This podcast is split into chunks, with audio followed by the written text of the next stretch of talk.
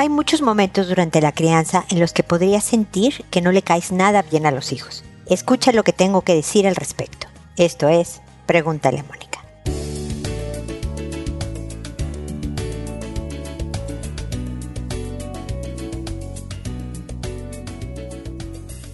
Bienvenidos amigos una vez más a Pregúntale a Mónica. Soy Mónica Bulnes de Lara, como siempre, ya lo saben, feliz de encontrarme con ustedes en este espacio en el que tratamos temas de crecimiento personal, de relación de pareja, familia, desde luego educación de hijos, todo lo que ayude a construir una vida mejor. Es sobre todo temas de inteligencia emocional, de relaciones interpersonales, de comunicación, de resolución de conflictos. Así que espero que encuentren este espacio útil para ustedes porque yo lo que más deseo es eso, que podamos entre todos construirnos una vida que en la que estemos satisfechos, en la que estemos contentos, no solo al final de nuestros días, sino al final de cada día. Que digamos, mira, sí, tuve este problemilla, pero pues es parte de la vida, pero en general estoy bien, ahí la llevo, estoy contento, me gusta esta vida, bla, bla, bla. Es de eso es lo que se trata, así que espero que así sea. Saben que además del podcast en el que resuelvo consultas a través de la página www.preguntaleamónica.com en el botón envíame tu pregunta, están las redes sociales en donde además pongo otras frases, videos, ideas, estrategias con el mismo propósito de que todo sume en la construcción de una vida mejor. Así que los invito también a participar por ese lado.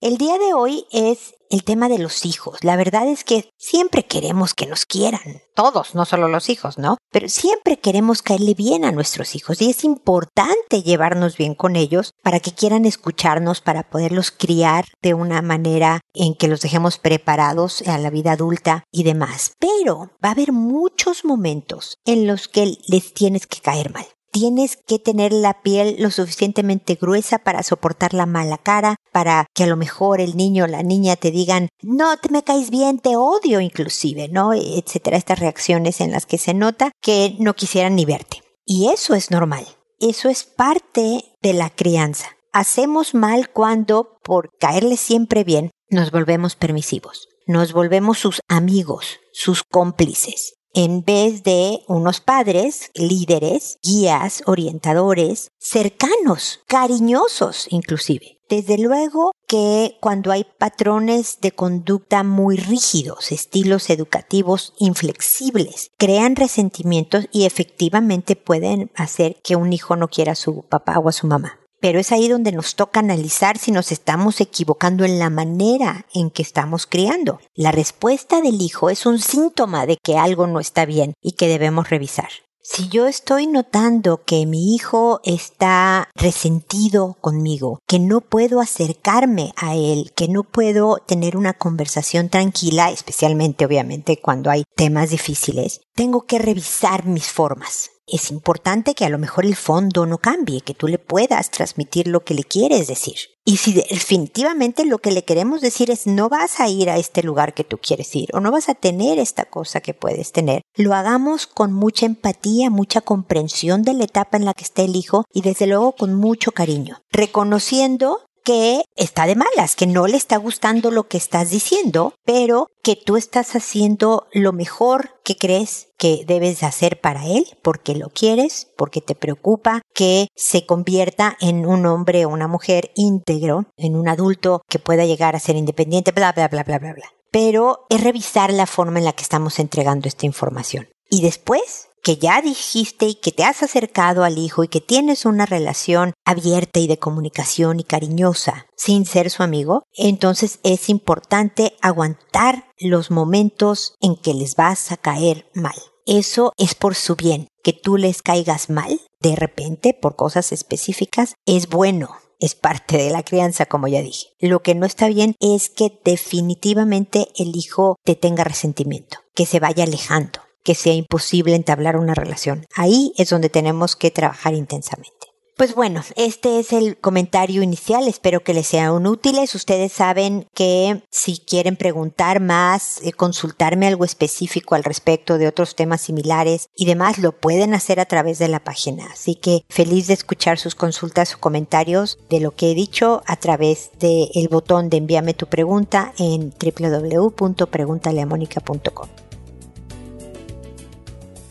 Y ahora me voy a sus consultas, que como saben, las respondo por orden de llegada, que a todo mundo le cambio el nombre para conservar su anonimato, que una vez que he grabado y publicado el episodio en la página, les escribo un correo a los que me consultaron diciéndoles el número del episodio, el título del mismo, el nombre que les inventé y estoy agregando un enlace directo al episodio para que puedan escucharlo sin más preámbulos y conozcan mis comentarios a su consulta. Lo hago por audio, lo hago a través de este podcast y no les contesto directamente al correo porque además de que me escucha más gente de la que me escribe y lo que pudiéramos comentar aquí le pudiera servir a alguien que esté viviendo algo similar, también el que me escuchen con el tono y las expresiones y demás ayuda a que mi respuesta sea más cercana y ojalá más efectiva. Siempre contesto, me llego a tardar un par de semanas a veces en responder, pero cuenten con mis comentarios de lo que ustedes me han consultado. Si ven que han pasado dos semanas y no saben nada de mí, o sea, dos episodios y no he respondido su consulta, por favor búsquenme, vuélvanme a escribir porque a lo mejor se perdió en el espacio cibernético y hay que buscar esa consulta que por alguna razón extraña no me llegó. Pues bueno, esos son los, la estructura de Pregúntale a Mónica y ahora sí me dispongo a empezar con Ursina que me dice, soy hija única de padres separados. Mi papá hizo vida en otro país con otra pareja. Tenemos una excelente relación, pero a distancia. En casa somos tres, ella, yo, mi marido y un perrito. Me ha tocado pasar por varias crisis de salud de mi madre, ciclos de depresión, operaciones por cáncer de tiroides y hace tres meses le di un accidente cerebrovascular que afectó su cerebro del lado derecho, quedando con hemiplegia del lado izquierdo. Cuento con mi esposo que me ayude en la medida de lo posible, pero ya me siento agotada mental y físicamente. No contamos con mucho presupuesto y esa es otra de mis preocupaciones. Ha sido muy duro estos tres meses. Cuestioné mi fe en Dios y a veces pienso que ya ha pasado por mucho y debería morir y así aliviar mi responsabilidad. Pero luego me avergüenzo de tener esos pensamientos. No la he tratado mal, solo a veces y ya de tanto nos hemos dicho cosas hirientes ambas. Luego lloro y me desahogo y sigo pasando el día a día. Ella es totalmente dependiente de mí y no puede estar más de media hora sin verme porque se desespera.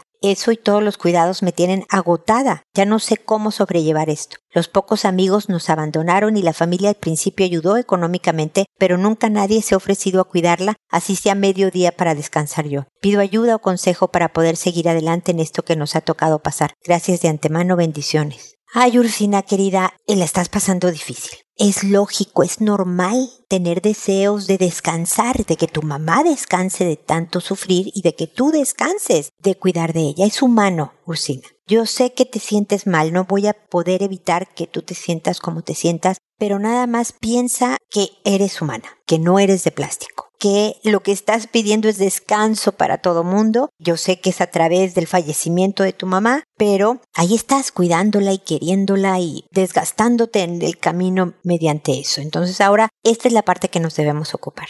Yo no me esperaba que se voluntarien la familia a que tengan la iniciativa de levantar la mano y decirte, sabes que Ursina, te veo súper cansada, déjame yo me hago cargo. Porque de verdad pueden pasar años, puede nunca pasar o sea, se pasa. Yo, yo he vivido esa experiencia del familiar que no hace nada. Entonces hay que pedírselos directamente hoy estoy mol y turnarte, porque tienes varios familiares, ¿no? Entonces así no le sobrecargas la mano solo a una o a uno. También usa a los hombres, no solo mujeres, Ursina, por favor, porque solemos ser las cuidadoras oficiales de las personas, pero ellos también pueden y deben de participar en estas cosas. Entonces decirle, ¿sabes qué? Estoy molida, necesito medio día de descanso. Por favor, necesito que pases por mi mamá o vengas tú a la casa. ¿Qué día te acomoda? Y sácales fecha. No, es que eh, estoy complicada porque ah, es que tengo niños pequeños, tráitelos. Mi mamá se va a entretener y nada más estoy pidiendo mediodía, pero estoy a punto de colapsar y no va a haber quien la cuide porque pues yo la debo de cuidar principalmente. Entonces, porfa, ayúdame. Y si pides ayuda, generalmente, Ursina, si extiendes una mano, la gente normalmente es compasiva y la toma de regreso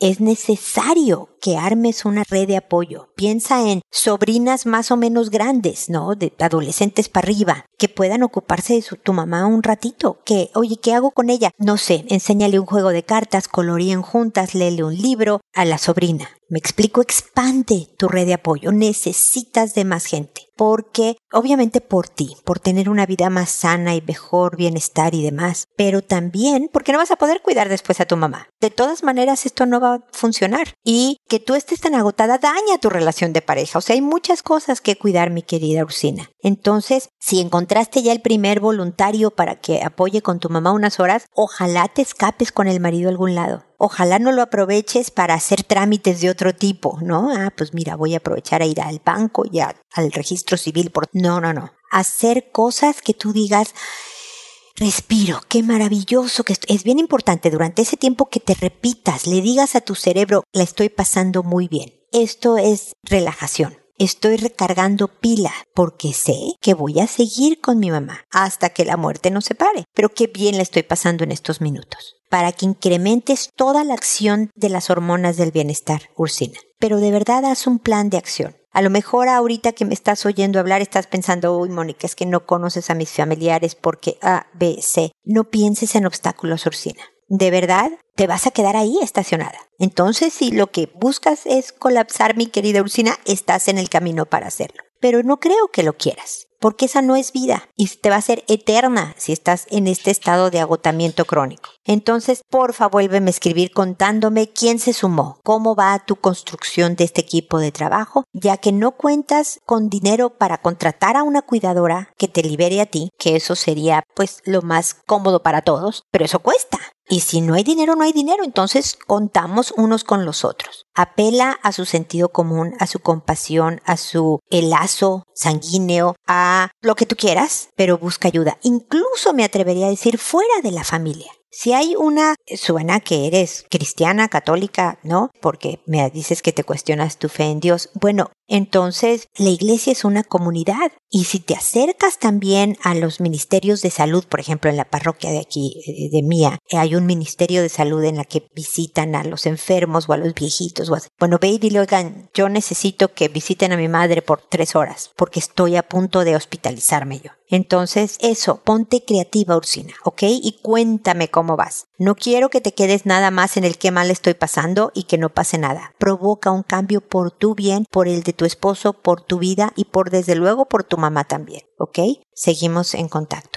Ahora es Virginia la que nos dice, mi querida Moni, necesito ventilar. Perdón, perdón, ¿cómo estás? Te cuento que yo era de las amigas que si le pedías dinero enseguida te daba, hasta el fin del año pasado. Yo creo que si te prestan dinero, están ayudándote y confiando en ti, por lo tanto hay que corresponder a ello. En cuanto tienes el dinero lo das y o trabajas duro para regresarlo lo más pronto posible. Dejas de darte gustitos con tal de pagar porque la confianza vale oro para mí. Ya me di cuenta que es para mí. Una persona que conocí en la escuela tuvo una emergencia, no me pidió dinero, yo se lo ofrecí. Me dijo que en cuanto recibiera un dinero me pagaba todo. Tardó más de lo esperado y cuando llegó me informó que me iba a pagar de poco a poco porque tenía otras deudas. Yo me quedé pasmada y le pregunté por qué las otras deudas eran más importantes que la mía y dijo que eran el banco y yo pensé el banco cobra mucho interés y pues obvio el banco va antes que yo. Ahora pienso que no es justo. Le dije que ok, cada mes y me pagas interés, lo cual yo no le pedí al inicio porque era una emergencia, pero si para pagarme estoy hasta el final, creo justo que se me pague lo que hubiera recibido en el banco. Cada mes me deposita el 5% de la deuda. No me parece, pero quiero estar lo más tranquila posible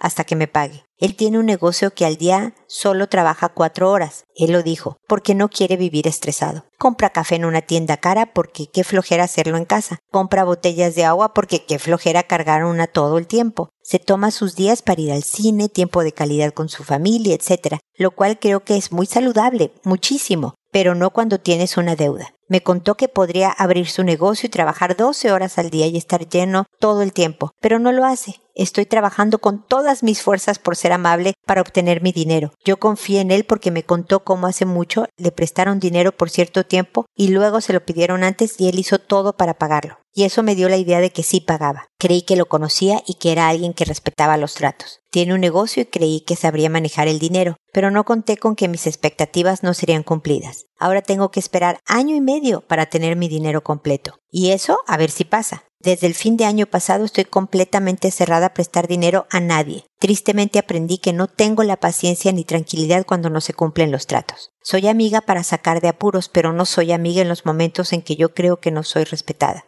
entonces no vuelvo a prestar. Y en verdad me duele porque posiblemente habrá gente que sí necesite. Lo que me tiene muy molesta es la envidia que siento de que él esté tan tranquilo, yendo al cine, teniendo entrenador personal, comprando regalos a sus hijos, porque todo eso es calidad de vida y yo no tengo tranquilidad, porque no me siento valorada ni respetada. Gracias por leerme, un abrazo. Ay, mi querida Virginia, espero que te haya servido el desahogo de escribirme porque qué berrinche da ese tipo de conductas de la gente básicamente poco responsables. Mi suegro, ya lo he dicho en este podcast en muchas ocasiones, tenía una muy buena frase. Nunca prestes lo que no estás dispuesto a perder.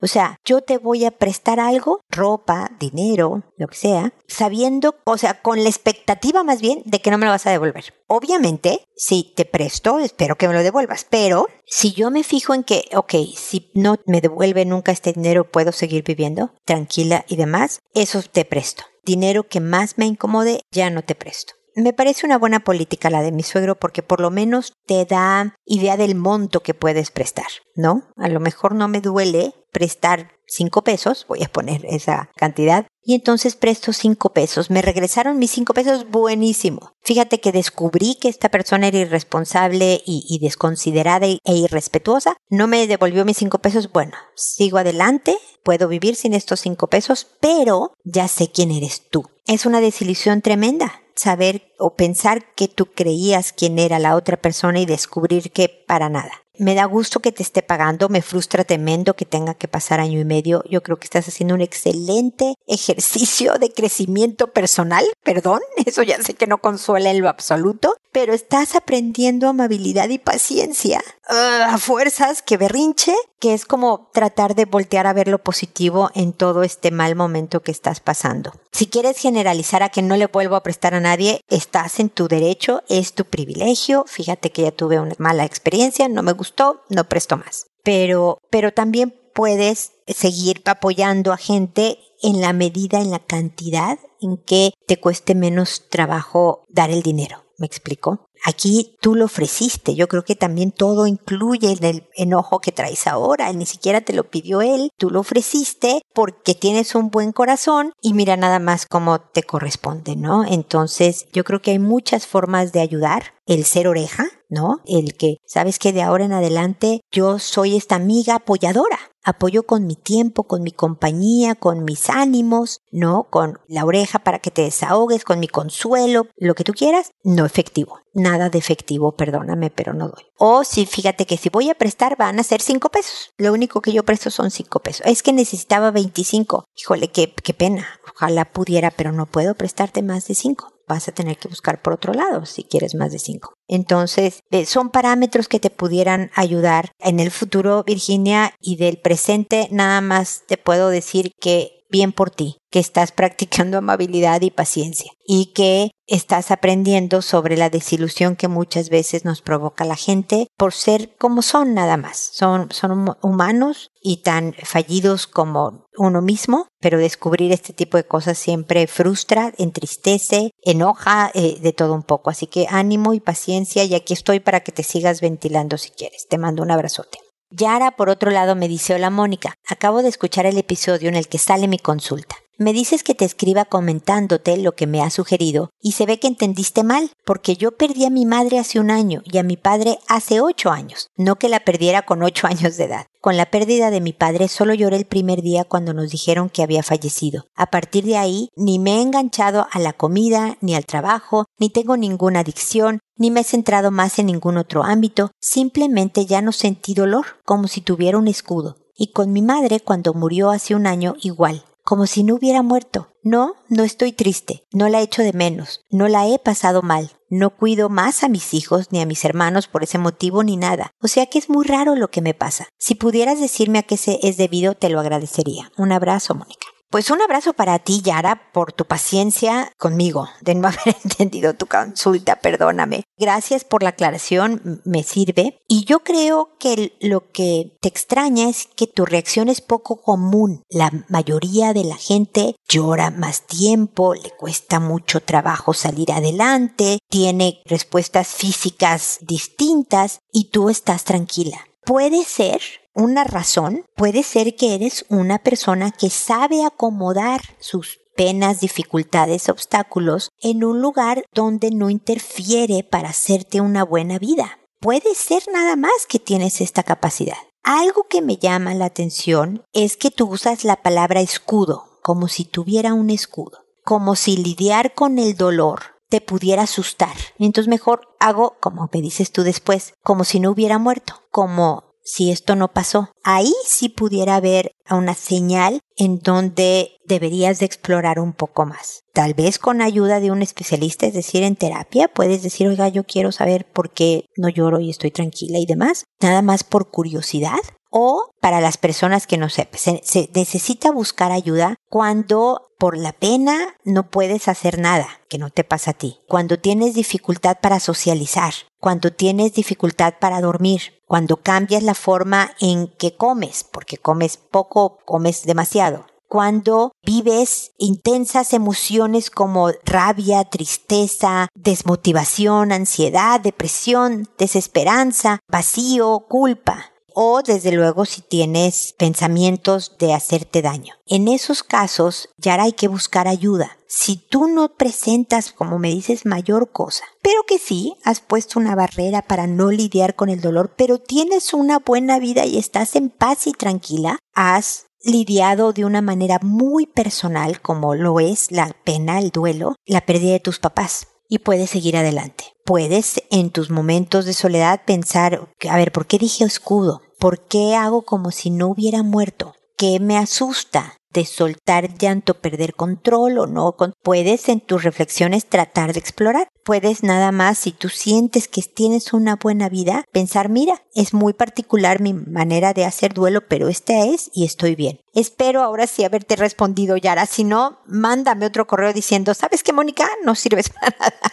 Este, por favor, cuéntame eh, si te han ayudado mis comentarios y espero que sigamos en contacto. Y finalmente está Sara que me dice, hola Moni, ¿cómo sobrellevar un marido y mi hijo el mayor que son malhumorados? Todo lo ven negativo. Mi esposo no le gusta platicar conmigo, pero si salimos con amigos, ahí sí es sociable. Llegando a casa debo sacarle las palabras con mucho esfuerzo y eso nos ha generado muchos problemas. Ya no sé cómo actuar. Gracias por leerme. Sí, las personas malhumoradas y negativas desgastan mucho, Sara. Chupan mucha energía. Por eso es bien importante que tú busques momentos de recargue. Me dices que el hijo mayor, bueno, pues el hijo menor no es malhumorado, es más positivo, convive mucho con el menor y espero que con amigas y espero que con otras personas que te ayuden a que puedas socializar, ya que con el marido hay una barrera que porque es malhumorado y negativo se ha puesto gruñón con los años, no lo puedes hacer. Y algo bien difícil, un poco triste también, Sara, si te soy completamente sincera, pero que es necesario ser, es soltar la toalla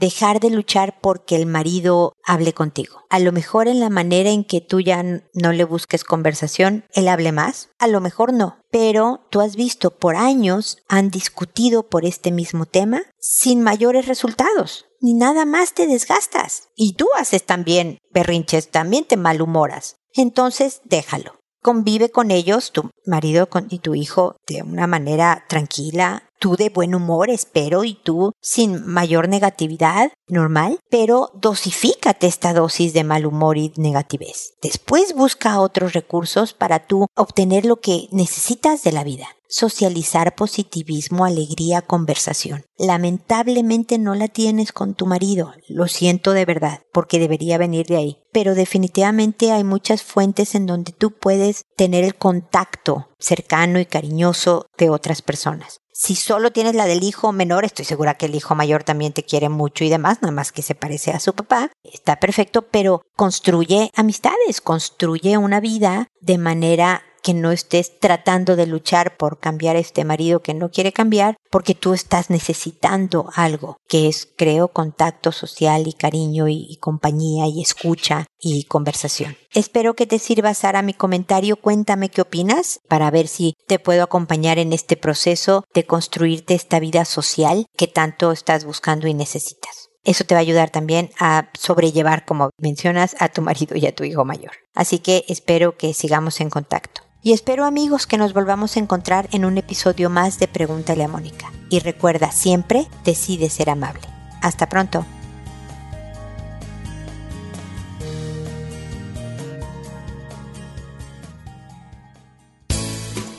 ¿Problemas en tus relaciones?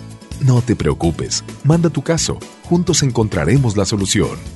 www.preguntaleamónica.com Recuerda que tu familia es lo más importante.